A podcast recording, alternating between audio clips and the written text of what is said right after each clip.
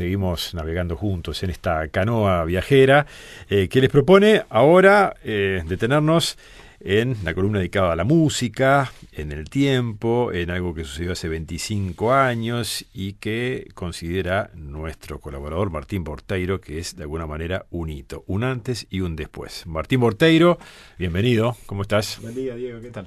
Bueno, Martín integra junto a Guillermo Pellegrino el equipo de investigadores del Instituto Nacional de Música, nos acompañan semanalmente aquí en la canoa los jueves y eh, se cumplen 25 años de la tercera cumbre mundial del tango en Montevideo, que tuvo lugar en noviembre del año 1996. Fueron varios días, ¿no? Del 4 al 20 de noviembre. Sí, 15 días de actividades, eh, no solo en Montevideo, sino también en otros puntos del, país. Que, y en su momento fue promocionada y, creo que, también este, tuvo algo de, eso como el, evento de tango más importante, tipo festival o acontecimiento que, que, se estaba dando. ¿Por qué? Porque mm, en ese momento no había grandes festivales de tango todavía eh, en el mundo. Sí había este, festivales como los que hacía Joven Tango este, desde hacía años y también algunos festivales dedicados a, la música en, en, Europa, este, en, Granada, por ejemplo. Eh, pero la primer cumbre del tango que se, que se hace en Buenos Aires, porque Buenos Aires decía, bueno, ¿por qué no tenemos nosotros un festival donde podamos invitar a gente de todo el mundo que venga a, mostrarnos el tango que hacen y también este, para nosotros mostrarle el tango del Río de la Plata? Y esa idea que empezó en los años 90, en más o menos 1990, la concretaron recién en el año 92 en Buenos Aires, con la primer cumbre mundial del tango pero fue solo con artistas locales. Este, dos años después se hizo en Granada, sí con participación ya de, algunos artistas de otros países, incluso fueron de aquí este, eh, eh, uruguayos también. Pero todo se concreta después en, esa tercer cumbre mundial del tango acá en Montevideo, ya con una llegada importante de, de artistas y también de delegaciones de distintos países como Finlandia, Australia, Japón, o sea, vienen de todas partes. Eh, en un año muy especial también porque eh, ese año Montevideo era capital iberoamericana de la cultura, entonces la Intendencia de Montevideo eh, apostó mucho también a, toda esa actividad de, tango. Este, se armó una comisión entre la Embajada Argentina, la Intendencia, Joven Tango, un comité organizador que realmente trabajó muchísimo en aquel momento y, fue un impacto, ¿no? Yo me acuerdo porque en ese momento estaba empezando también con el tango y realmente fue, fue un antes y un después. Y bueno, de eso es lo que queríamos hablar un, poquito en la mañana de hoy porque tenemos que entender qué pasaba con el tango en Montevideo en, aquel entonces. Eh, si bien ya existía una actividad eh, orientada hacia el tango por parte, por ejemplo, de la Orquesta Filarmónica de Montevideo, que había hecho eh, aquellos espectáculos galas de tango con, la idea de Federico García Vigil.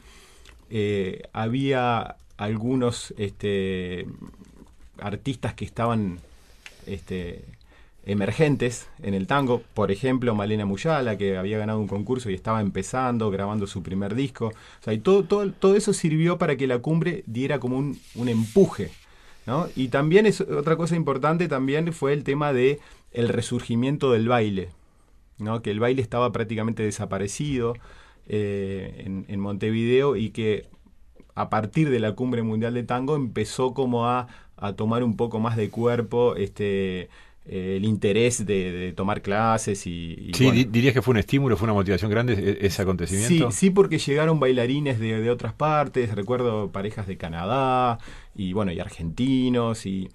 Y, que un, poco eh, hubo como un choque estilístico con la gente que bailaba acá o que había quedado bailando este, en algunos reductos de Montevideo y que estaba empezando otra vez a, acercarse al baile. Y claro, eh, no había internet en aquella época, este, era un mundo globalizado, pero, YouTube. Claro, entonces eh, eh, era todo nuevo y, bueno, creo que fue muy estimulante para, para los que estábamos empezando en aquel momento.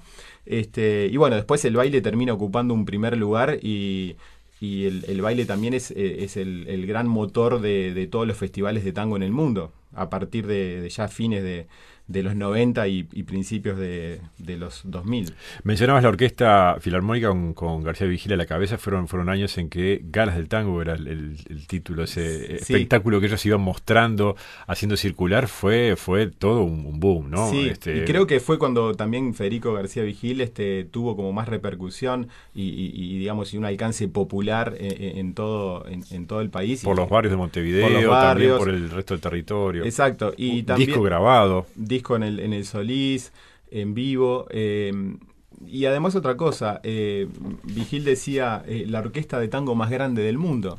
Eh, ¿Por qué? Porque lo, que, lo que hizo este, fue tomar la base de la orquesta típica, es decir, violines, contrabajo, piano y, y agregarle bandoneones, eh, pero claro, en vez de cuatro violines había 25 violines, en vez de un contrabajo había ocho contrabajos. Entonces, claro, era un, impacto escuchar toda esa orquesta este, como si fuera una orquesta típica, pero sonando este, con esa cantidad de instrumentos.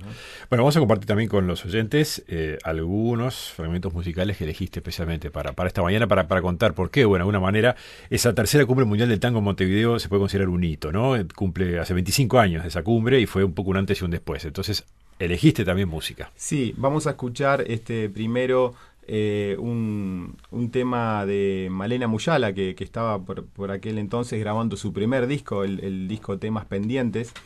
Y, bueno, eh, Malena tuvo también este, participación en la cumbre, estaba ya grabando este disco.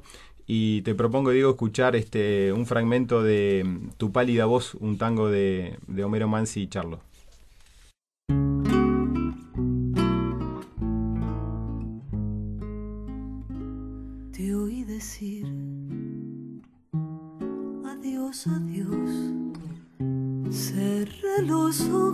Ojos y oculté el dolor. Sentí tus pasos cruzando la tarde y no te alcanzaron mis manos cobardes.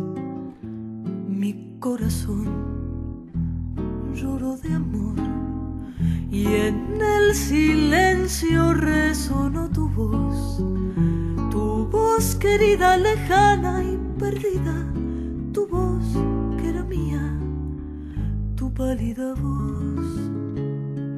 En las noches desoladas que sacude el viento, brillan las estrellas frías del remordimiento y me engaño que habrás de volver otra vez, desterrando el olvido y el tiempo Siento que tus pasos vuelven por la senda, amiga. Oigo que me nombras llena de mortal fatiga. ¿Para que si yo sé que es inútil mi afán? Nunca, nunca vendrás. Te vi partir, dijiste adiós Cerré los ojos y oculté el dolor. Después pensando que no volverías, traté de alcanzarte y ya no eras mía. Mi corazón lloró de amor y en el silencio resonó tu voz.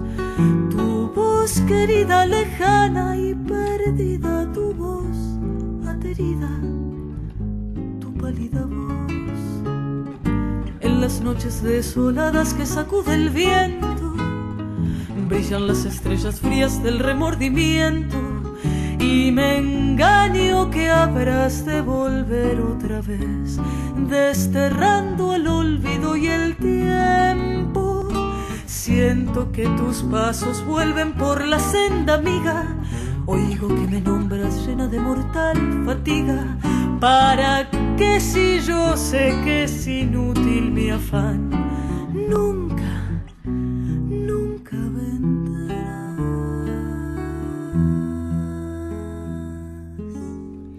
Malena Muyal haciendo Tu pálida voz de Mansi y Charlo en su primer disco y estamos justamente allí a mediados de los 90. Sí, eh, una, una, época muy linda también porque eh, era muy fermental todo lo que ocurrió allí eh, en la cumbre y en torno al mercado de la abundancia. Este, recordemos que, que bueno, no es el mercado que conocemos ahora, en aquel momento estaban los puestos todavía funcionando. El mercado que está allí en San José, entre Ejido y Yaguarón y, y Soriano, allí, en esa manzana. Se, se, bailaba alrededor de la pescadería, que recuerdo que había este este, un olor a pescado bárbaro cuando se bailaba en la noche, era muy pintoresco, ¿no? Este, Mario Delgado Paraín, que fue el, primer director de cultura de la Intendencia de Frente Amplista de Vázquez, que, fue el que estimuló todo esto del mercado con, con Joven Tango y demás, él me contaba, claro, recibía gente de, catalanes, por ejemplo, que venían, y, y, le llamaba mucho la atención porque era muy pintoresco eh, la mezcla del tango con todo eso del mercado. la vida del mercado, claro. Sí, este. Y bueno, después se fue transformando un poco el mercado y ahora podríamos decir que es más una, plaza de, de, comidas o de restaurantes. Mm. Este, pero en aquel momento era muy, muy, muy folclórico y durante la cumbre se, se dieron como eh, milongas espontáneas en la noche y se juntaban músicos de distintos países y tocaban, este, se sumaban y, fue muy, muy fermental desde el punto de vista artístico lo que sucedió este, durante la Cumbre Mundial del Tango. Fue una, como una, una inyección, ¿no? Este, de alguna manera de, recuperar el, amor por el tango en todos esos años, ¿no? Y, es interesante lo, lo que decís, porque bueno, un evento internacional que de repente, bueno, puede pasar y no dejar nada, o pueden pasar cosas como las que pasaron. Por eso decís, bueno, de alguna manera fue un hito, es un antes y un después. eso que pasó en noviembre del 96. Sí, hubo un desborde de gente en, todas las actividades. Este, no, Convocó mucha gente. No se pensó de que, de que, de que podía llamar tanto la atención. Eh, hubo actividades, este, muestras de pinturas, este, exhibiciones de baile, o sea, todo lo que se hizo fue este, un desborde de gente y, y realmente fue fue un, fue un momento muy, muy lindo para, para todos los que nos gusta el tango. Bueno, mencionabas eh, a la Orquesta Filarmónica de Montevideo como gran protagonista de, esos años, ¿no? Eh, y, de ese periodo. Y por allí, eh, además de muchos instrumentistas, pasaron este, cantantes y voces, algunos voces de cantantes que hoy ya no están, como, como uno de ellos, este, bueno, que, es realmente uno de los más destacados en, en la historia del tango en Uruguay, Gustavo Nocetti, ¿no? Sí, eh, la cumbre se, se, abre en el Palacio Legislativo al principio y después eh, hace un gran evento en 18 de julio y Andes, donde en el 17 se había estrenado la comparsita allí. En la giral. Eh, entonces se corta la calle y la Filarmónica ahí hace este un, su espectáculo, Galas de Tango, donde canta Gustavo Nochetti, también Eladia Blasquez, eh, Como invitada llega de Argentina. Pero eh, Gustavo realmente fue uno de los protagonistas de, esa cumbre porque él tiene tres participaciones. Con galas de tango, con la Filarmónica de Montevideo. Después en el Teatro Solís presenta su disco Excesos, que es un disco que había sacado en el momento con, con este, eh, Néstor Vaz en, en la parte musical. Y después termina la cumbre del tango cantando con la Orquesta del Tango de Buenos Aires dirigida por, por Raúl Garelo y Carlos García, que también vino para la cumbre. O sea que es como el gran protagonista este, que, va a quedar en el recuerdo de, esa cumbre del tango, es de Gustavo Nochetti.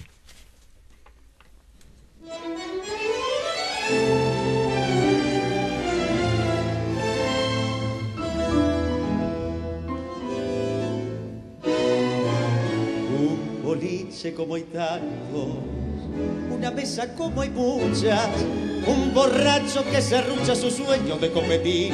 Hay un tira que se asoma, una copa sin monedas, un punga que se las toma y una caña sin servir. Una partida de tutender, cuatro veteranos, entre naipes y toscanos despilfarran su pensión y acodado sobre el mármol agarrado como un broche, un punto que noche a noche nos canta su confesión.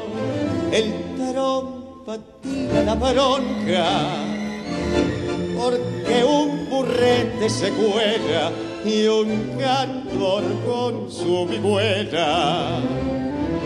de permiso y entona y así entre naipe, curda y tango de esta escena cotidiana se oye la voz de una nena. Papá vamos que papá te llama. Un boliche como hay tantos una barra como hay muchas, un farol que los escucha en su nocturno cantar, el chistar de una vecina la que no cuaja en el barrio. Y un galán de teranco largo que se pierda del zaguán, la presencia de una gente desparramando el concierto, ya la calle es un desierto y el rey de bastos copó. El envite de una copa que de apuro va a barajas, mientras que frente a la caja se afana el que te afanó. El terón patina la bronca, por el que un purrete se cuela y un cantor con su vigüera. Y de permiso y entona, y así entre naipe, curda y tango de esta escena cotidiana se oye la voz de una nena. Papá, vamos que papá te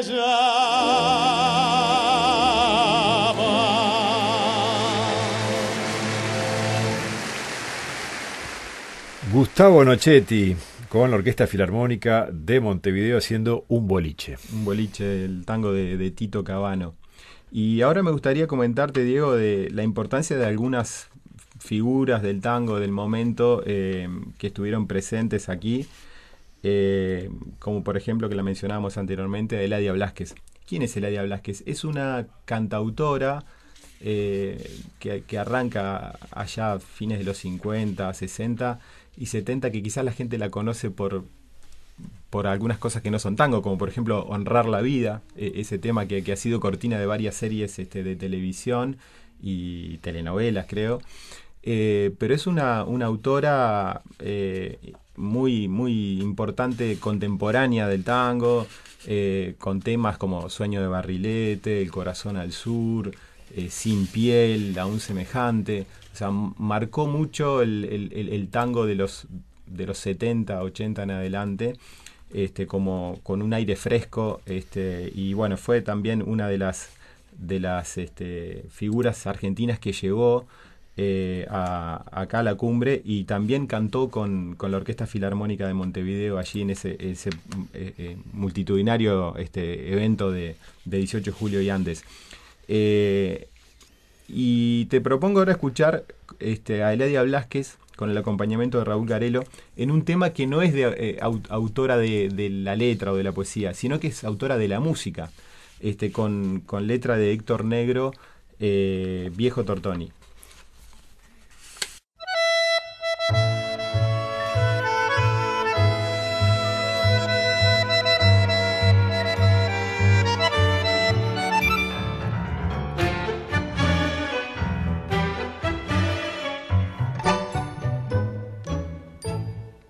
Se me hace que el palco llovizna recuerdos que allá en la avenida se asoman tal vez bohemios de antaño y que están volviendo aquellos baluartes del viejo café.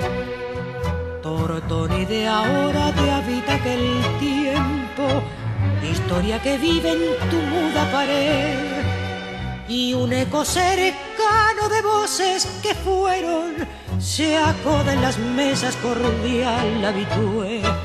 Viejo Tortoni, refugio fiel de la amistad junto al pocillo de café. En este sótano de hoy la magia sigue igual y un duende nos recibe en el umbral. Viejo Tortoni, en tu color están Quinquela y el poema de tu guion. Y el tango aquel de Filiberto, como vos no ha muerto, vive sin decir adiós. Se me hace que escucho cantar a Carlitos desde esta bodega donde oigo latir la voz de Alfonsina y algún infinito puntual baldomero llegando hasta aquí. Tortoni de ahora tan joven y antiguo, con algo de templo, de posta y de bar, azul recalada si el fuego es el mismo. ¿Quién dijo que acaso no sirve soñar? Viejo Tortoni, refugio fiel de la amistad junto al pocillo de café. En este sótano de hoy la magia sigue igual y un duende nos recibe en el umbral. Viejo Tortoni, en tu color están Quinquela y el poema de Tuñón y el tango aquel de Filiberto como vos no ha muerto, vive sin decir adiós. Eladia Blasquez cantando Viejo Tortoni, eh, tema que cantó justamente eh, aquel día de 1996 durante la Cumbre Mundial del Tango en Montevideo, eh, con la Orquesta Filarmónica Montevideo invitada aquí especial, ¿no? viejo Tortoni que remite al, café de Buenos Aires, ¿no? Sí, sí, al viejo café este, de la calle Avenida Mayo. bueno, un espectáculo que, que, también puso galas de tango y que puso también en valor el baile, ¿no? Porque en aquel momento Elena Vilariño, eh, la bailarina este, uruguaya, este, eh, tuvo la responsabilidad de poner en escena también la danza de nuevo, este, y bueno, me parece muy, fue muy importante también eh, en, su momento. Y, déjame decir, Diego, también de la importancia de todo el trabajo que, que hizo en ese momento la gente de Joven Tango, que trabajó muchísimo para esta cumbre, eh, más allá de que recibió mucho apoyo también de, la Intendencia, de la Embajada Argentina, pero se trabajó mucho porque, porque se recibió a mucha gente que venía por su cuenta, este, pagándose los pasajes, pero acá se, les daba alojamiento, se les daba comida, eh, y, requirió una logística importante porque había delegaciones de, de, muchas partes del mundo y mucho volumen de gente, ¿no? Este, alrededor de 400, 500 personas llegaron del extranjero a participar de la cumbre, ¿no? Entonces eso requiere un, trabajo importante que fue todo voluntario, ¿no? Tercera Cumbre Mundial del Tango, que, se cumple 25 años, de un evento que, que, se continúa haciendo, se sigue haciendo. Sí, se siguió haciendo después en otras ciudades, pero después fue, fue bajando. Yo, por ejemplo, participé en Rosario, años después de, de, la, siguiente, de la siguiente cumbre pero después fue sustituido por lo que en Buenos Aires eh, empezó a ser el Festival de Tango de la Ciudad de Buenos Aires y posteriormente los campeonatos mundiales de baile también. O sea, fue, fue cambiando y la cumbre se siguió haciendo, pero cada vez tuvo menos repercusión. Este, y bueno, fue, fue como reemplazada por, por, los festivales este, de la ciudad y también porque en, en, todo el mundo empezaron a haber cada vez más festivales, eh, sobre todo apuntados a, a la danza, ¿no? Y bueno, es una pena, pero este, se, fue diluyendo ese, impulso que había. Eh, querías mencionar también a, dos personajes eh, de estos años y, de esa época, ese periodo también muy, muy influyentes, de distintas maneras, el uruguayo Horacio Ferrer, primero. Sí, Ferrer, eh, que estaba muy vinculado también a, Montevideo, por, bueno, por ser uruguayo, pero también a, la, gente de Joven Tango. Eh, él participó de la inauguración en el Palacio Legislativo, presentó un libro en aquel momento. Vivía en Buenos Aires. Vivía en Buenos Aires y ya estaba instalado en eh, como presidente de la Academia Nacional del Tango Argentina, allí arriba del, Tortoni, justo. Y, y, bueno, como una figura también este que como Eladia Blasquez, como Héctor Negro, que, hicieron ese puente entre, entre las viejas generaciones que venían de los años 40 y 50 y lo moderno del tango. Este, y otra personalidad que también estuvo eh, participando en la cumbre fue Susana Rinaldi, la Tana, que, que bueno, también interpretando este, eh, cosas eh, tradicionales y modernas, fue también este, desde los 70, por decir, este, en adelante, una de las figuras también más importantes del tango. Y, bueno, eh, me gustaría terminar este, con, un tema justamente de Ferrer y Piazzolla, eh, La Última Grela, un fragmento, porque es un tema bastante largo, este, interpretado por, por la gran Susana Rinaldi. Este tango relata la última de las grelas descubre su definitivo paso fantasmal sobre el asfalto recién amanecido de una Buenos Aires espectral y lo cuenta así. del fondo de las cosas y envuelta en una estola de frío, con el gesto de quien se ha muerto mucho. Vendrá la última grela, fatal, canyengue y sola, taqueando entre la pampa niebla de los puchos. Con vino y pan del tango dulcísimo que Arolas callara junto al barro cansado de su frente. Le harán su misarrea los fuelles y las violas llorando a la sordina tan misteriosamente. Despedirán su hastío, su tos, su melodrama, las pálidas rubionas de un cuento de tu unión. Y atrás de los portales, sin sueño las maladas de trágicas melenas dirán su extrema unción y un sordo carraspeo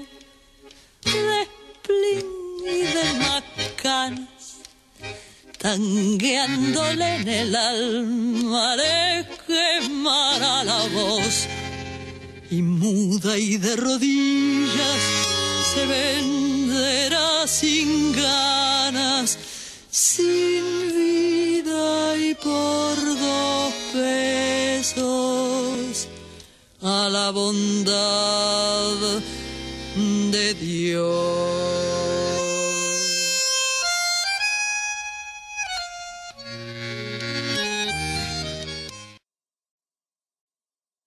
Susana Rinaldi interpretando allí La última grela de Ferrer y Piazzolla. Eh, bueno, otro de, las canciones, de los hitos que marcan un poquito esa época, en la que hoy Martín Porteiro se ha querido centrar, mediados de los 90, la cumbre mundial del tango en Montevideo, un antes y un después. Eh, bueno, parte entonces de, de esas imágenes que nos llevan a ese, tiempo, ¿no? 25 años atrás. Eh, y, y, un antes y un después, sí, por lo que pasaron muchas cosas de alguna manera en relación al, tango. Y entonces estos años te parece que se mantuvo, sentís que de alguna manera eso que pasó, esa inyección de alguna manera de, de volver a vincularnos con el tango de los uruguayos, este, ¿dejó algo permanente, estable? Sí, sí, sin duda, sin duda que sí, porque eh, ahora, ahora pensaba mientras, mientras escuchábamos que eh, el, quien acompañaba en esta grabación a, a, a Susana Rinaldi eh, es Leopoldo Federico, el bandoneón de Leopoldo Federico. Yo recuerdo ver a Leopoldo Federico en la Va Ferreira, por ejemplo, acá este, en Montevideo, acá en Montevideo Mm. y también fue, fue, un, fue un shock en aquel momento ver la orquesta completa, eh, la orquesta típica de él tocando. Este, y bueno, son cosas que, que, que marcaron y que dejaron su huella porque eh, realmente eh, si- sirvieron para la gente que en ese momento este, se estaba consolidando o estaba, o estaba empezando. Como en su momento también en el año 94 había sido la presencia de la orquesta Osvaldo Pugliese tocando en los festivales de Joven Tango anteriormente, pero también en la esplanada de la universidad, este, eh, allí en 18 de julio cortando la calle. Es decir, son momentos que quedan este, como, como hitos este, y bueno, y siempre se van a recordar porque eh, por ejemplo, Pugliese murió al año siguiente. Eh, de, de, todas estas figuras que repasamos hoy, este, la Tana, por suerte, está todavía este, en actividad, pero este, muchos de ellos ya no están y, y, parece que fue ayer, pero pasaron 25 años. Martín Borteiro, integrante del equipo de investigadores del Instituto Nacional de Música, gracias por acompañarnos esta mañana aquí en La Canoa, nuestro espacio dedicado a la música.